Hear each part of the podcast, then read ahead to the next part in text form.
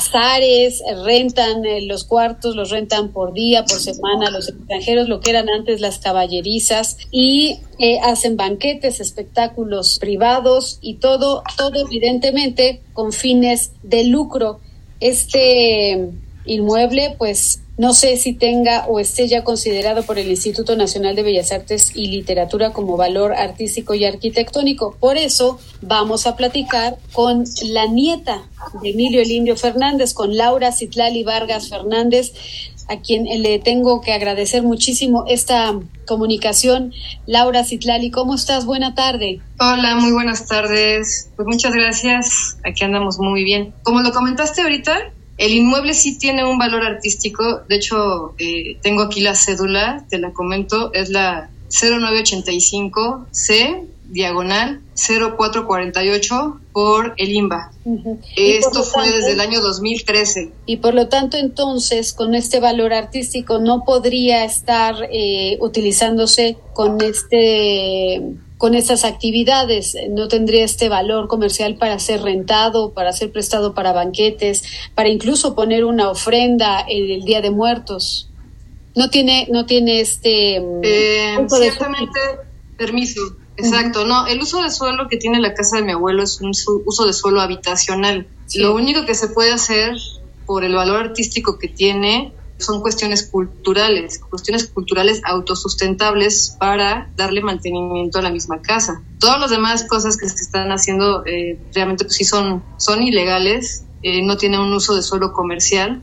Sí se está profanando el legado de mi abuelo de una manera muy irregular. Sí me he enterado ahorita de muchas rentas clandestinas eh, estoy tratando de pedir apoyo con alcaldía y diversas autoridades para ver qué, qué, se puede hacer con ese tema, porque yo no sé estas señoras que están haciendo esto en calidad de qué y bajo qué sustento legal lo están haciendo, dado que la casa de mi abuelo sigue a nombre de mi abuelo.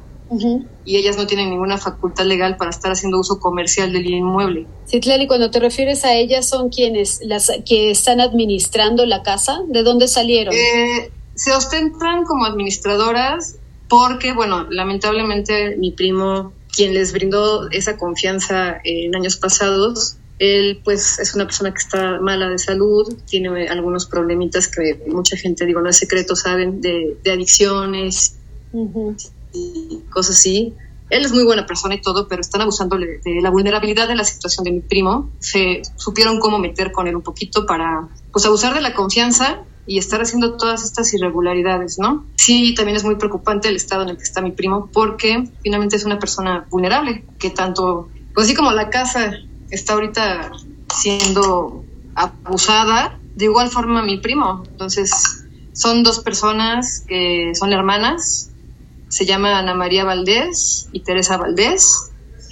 Ellas conocieron, eh, bueno, todo esto porque mi tía las contrataba para eventos de comida en la casa y pues bueno, ¿qué te digo? De ahí se fueron metiendo y, pues así está la situación actual del inmueble. Ellas, eh, Citlali, ellas trabajan con un contrato, están amparadas por algún eh, tema legal o eran, eran cocineras, eran eh, organizadoras de eventos y ahí se quedaron. Ahí tiene, tengo entendido que ahí en esta casa, la fuerte, llamada Casa Fuerte de Emilio, el Indio Fernández, eh, tienen su oficina. Ya se quedaron ahí, nunca pudieron salir, pero están avaladas por algún contrato o cómo, cómo se Mira, realmente mi primo pues les ha dado como que esa facultad, porque pues lo agarran en condiciones eh, pues no muy óptimas y le, dan esa facultad, ¿no? No sé si tengan ellas cosas firmadas o no tengan firmadas, porque ellas dicen, dicen y se ostentan cuando se presentan con las personas a las que rentan, que tienen un comodato firmado con, con mi primo pero realmente eso es completamente ilegal porque mi primo no tiene la adjudicación de la propiedad y mucho menos ellas no pueden estar comercializando el inmueble.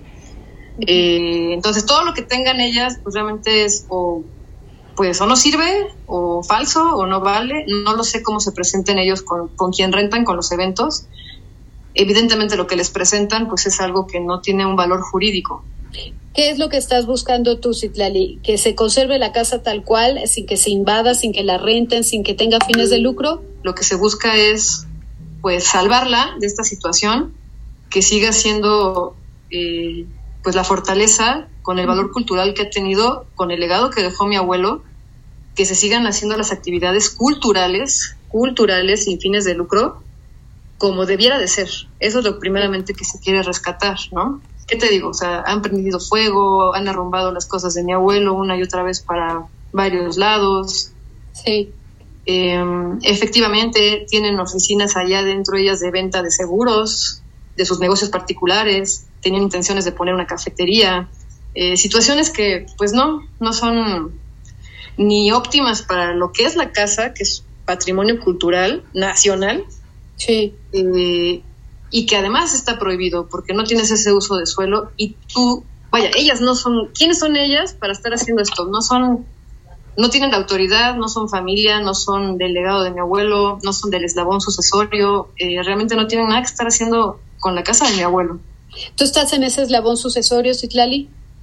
Sí, eso te lo quiero recalcar. Eh, han estado, pues obviamente, eh, comentando que, que, el único familiar vivo de, de, mi abuelo, del Indio Fernández, es mi primo Emilio Quetzalcoatl, eh, abusando de que mi mamá pues está en Yucatán por cuestiones de salud desde hace ocho años. La hacen ya pasar como por muerta, ni la mencionan. No, no está muerta. Mi mamá que es hija de Emilio Fernández, que es su tercera hija, que nació en el 1956. Mi mamá está viva, mi mamá es hija del Indio Fernández. Yo soy nieta y bueno, somos cuatro los que sobrevivimos de este eslabón, que es mi primo Emilio Quetzalcoatl, hijo de Adela, mi mamá, única hija viva, mi mamá es hija de mi abuelo con su matrimonio, un matrimonio que fue completamente bien, eh, bien hecho, eh, con Gloria de Valois Caviedes, mi abuelita. Y tengo mi hija que viene siendo bisnieta de, del Indio Fernández, mi hija Gloria. Somos cuatro personas las que le sobrevivimos.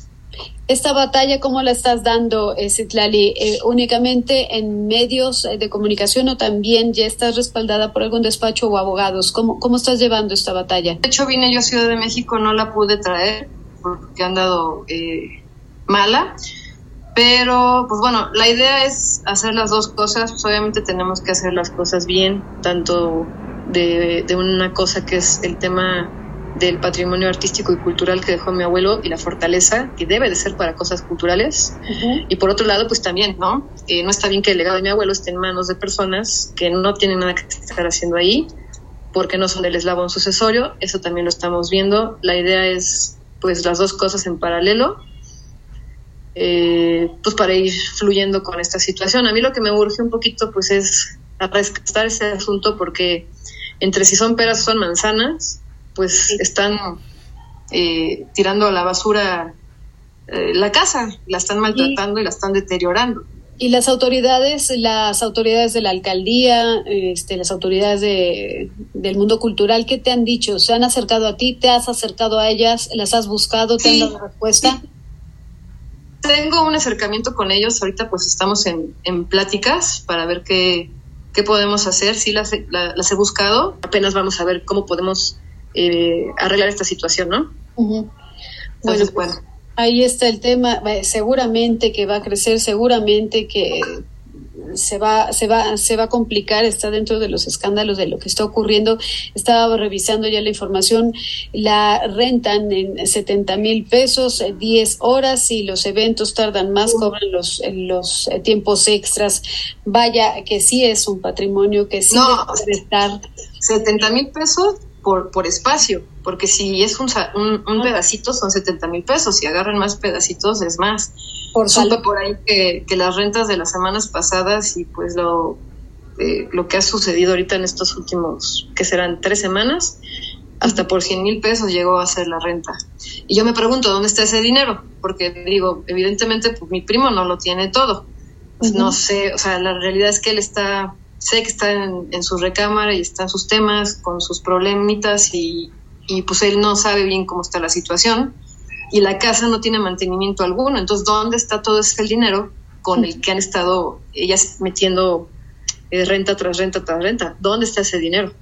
Pues seguiremos, por supuesto, el tema, la información está en, proceso y seguiremos esta denuncia que nos haces tú, Citlali. Muchísimas gracias por esta comunicación. Es el inmueble que se encuentra ahí, el mausoleo donde reposan las cenizas de Emilio Fernández, el, el indio Fernández, del arquitecto Parra ya nos han aclarado, son más eh, personas las que eh, le sobreviven en esta sucesión eh, de, de, linaje de la herencia. Seguiremos sin duda hablando del tema. Muchísimas gracias, Laura Citlali Vargas Fernández. Buenas tardes y gracias por esta comunicación. Muchísimas gracias a ustedes. Muy buenas tardes. Muy buenas tardes. Seguimos aquí en este espacio 105.3, la nueva radio. Volvemos.